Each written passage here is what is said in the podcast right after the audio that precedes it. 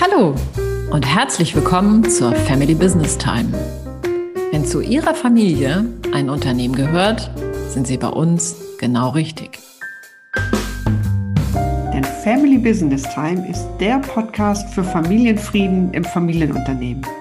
Herzlich willkommen zu dieser Folge.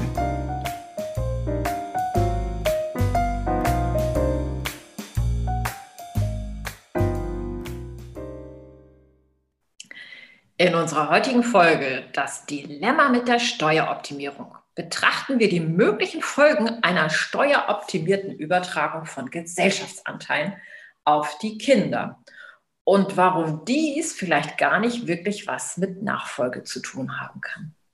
Mein Name ist Susanne Dahnke. Mein Name ist Carola Jungwirt und wir begleiten Sie dabei, Ihre Familie und Ihr Unternehmen sicher in die Zukunft zu führen und dabei den Familienfrieden zu bewahren. Oft sind es ja die Steuerberater, die den Familienunternehmen vorschlagen, rechtzeitig mit der Übertragung von Gesellschaftsanteilen an die nächste Generation anzufangen. Mhm, mh. So wird ja zum Beispiel empfohlen, die sogenannten Schenkungsfreibeträge auszunutzen und den Kindern alle zehn Jahre Anteile zum entsprechenden Wert zu übertragen. Mhm. Und je eher damit begonnen wird, desto häufiger kann natürlich dieser Freibetrag ausgenutzt werden. Klar, ja. Und ich finde, diese Vorstöße der Steuerberater, die sind ja absolut nachvollziehbar. Denn Steuern zu sparen und zu optimieren, das gehört ja nun mal zu den originären Aufgaben dieser Zunft. Carola, bei deiner Beratung für Familienunternehmen, da achtest du ja neben der operativen Nachfolge auch ganz besonders auf das Umsetzen des Generationswechsels auf der Eigentums- mhm. und eben Gesellschafterebene. Mhm. Und meine erste Frage an dich ist daher, trägt ein solches von den Steuerberatungen bevorzugtes Handeln eigentlich zur internen Unternehmensnachfolge bei, zum Gelingen dieser Nachfolge? Mm, ja, also nach meiner Ansicht wirklich nur bedingt. Und das hat eigentlich zwei Gründe. Mhm. Mm, ich sag mal, erstens, Erstens eigentlich, wenn jemand Drittes den Anstoß für den Generationswechsel gibt, ja, dann wird meines Erachtens die Frage der Bereitschaft zu sehr aus, außer Acht gelassen. Mhm. Nämlich die Frage, ob die Senior-Generation denn überhaupt schon bereit ist, im Unternehmen einen Schritt zurückzutreten und Einfluss abzugeben.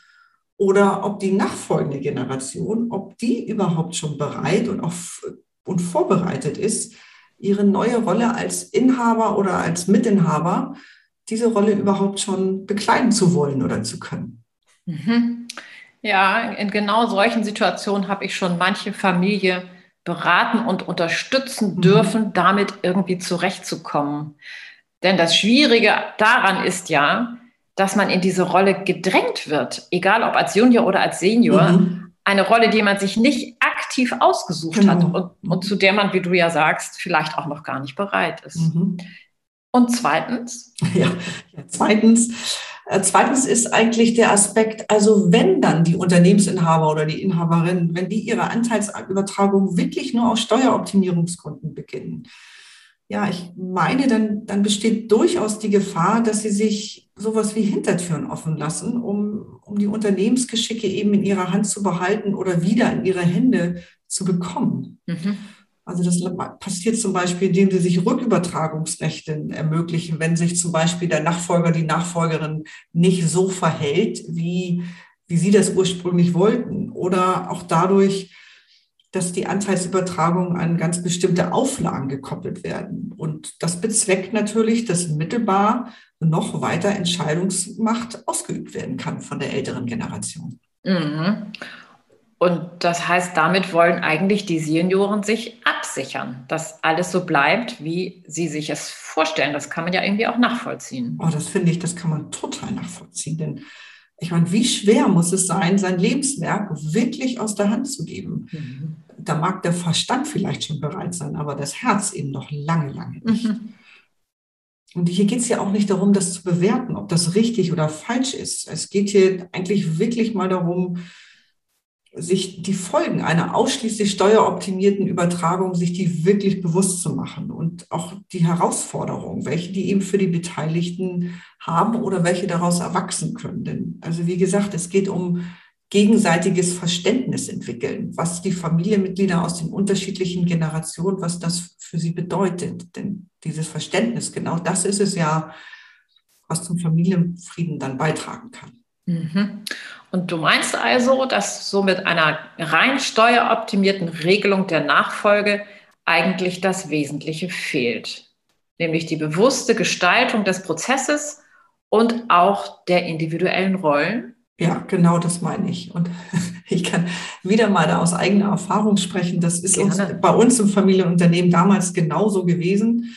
Ich ähm, würde mal stark vermuten, dass auch bei uns wirklich nur aus Steueroptimierungsgründen mit den Anteilsübertragungen begonnen worden ist.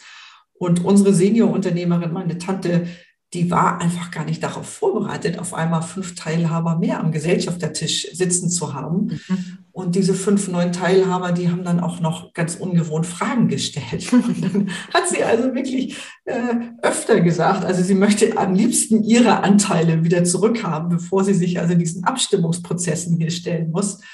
Was lustig war, es waren gar nicht alles ihre Anteile, es war aber gefühlt, waren es ihre Anteile, weil es gefühlt ihr Unternehmen war. Mhm. Und da hat es ein bisschen bei uns im Gebälk geknirscht, aber uns ist das dann eigentlich wirklich auch gut gelungen, einfach eben die Brille der anderen Generation mal aufzusetzen. Was bedeutet das für uns, ähm, da zu sitzen, aber eigentlich nicht fragen zu dürfen? Und was bedeutet das für die ältere Generation, mh, eben ein Stück vom Kuchen abzugeben, obwohl der Kuchen eben eigentlich noch vollständig ihrer war. Und das, das war ein ganz spannender Prozess. Ja. Oh ja, das kann ich mir vorstellen.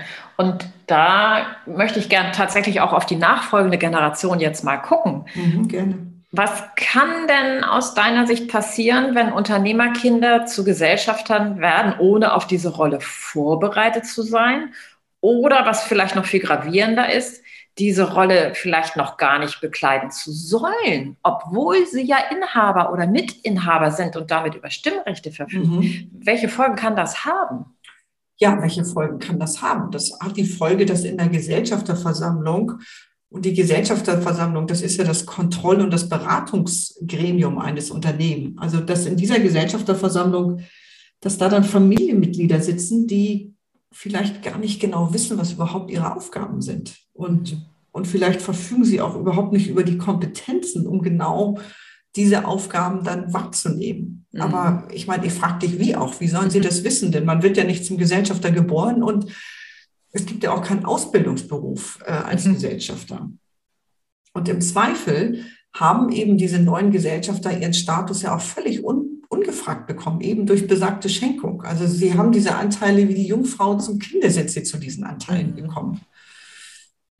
Ja, und wenn dann eben keine eigene Kompetenz vorhanden ist, wenn die nicht vorliegt, dann schließen sich die Familiengesellschafter eben oft den kompetenten Parteien in einer Gesellschafterversammlung an.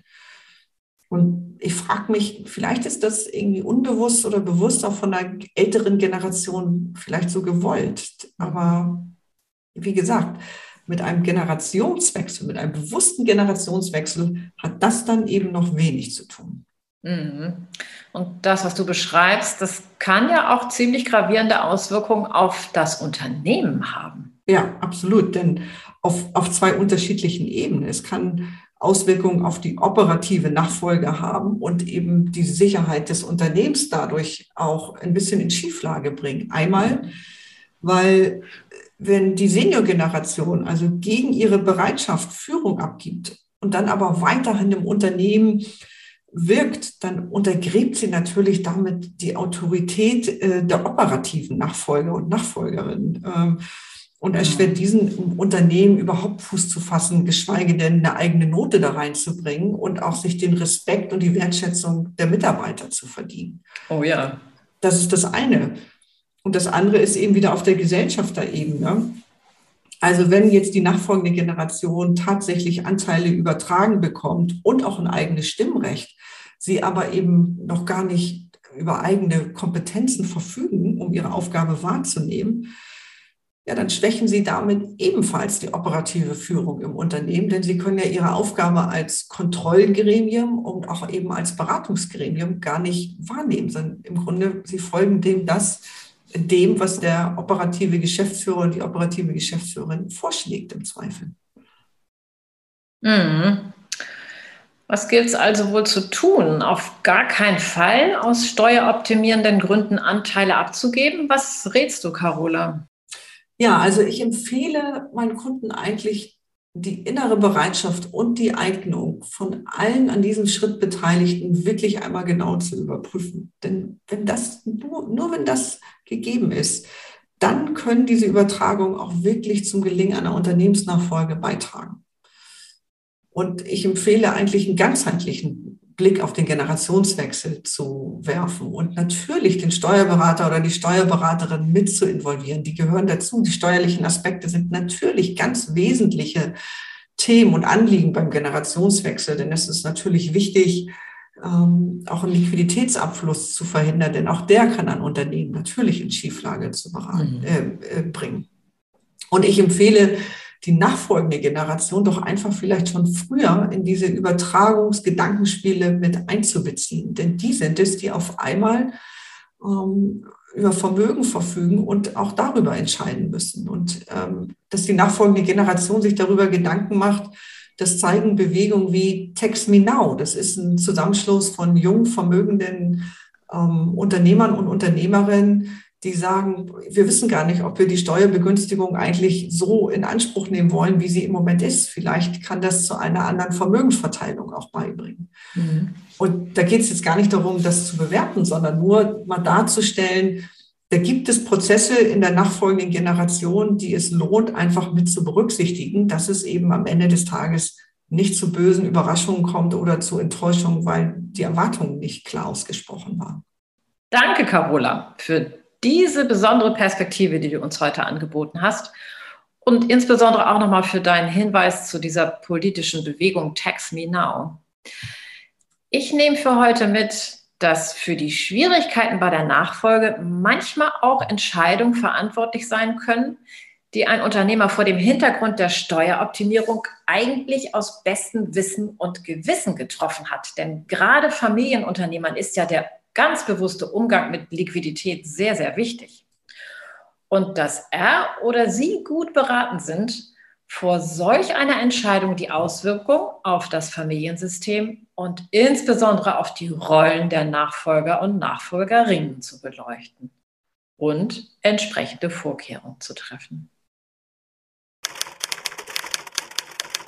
Kommen wir zu unserem heutigen Inspirationsimpuls. Was hast du unseren Hörern und Hörerinnen für die Zeit bis zur nächsten Episode mitgebracht, Carola? Ja, ich habe heute keinen Lesetipp, weil zu dem Thema gibt es natürlich nicht so viel nachzulesen. Daher habe ich heute wieder einen ganz praktischen Impuls.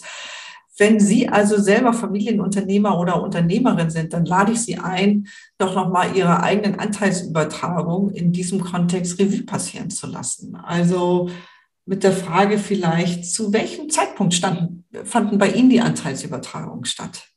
Und, und ja auch zu welchen Höhen?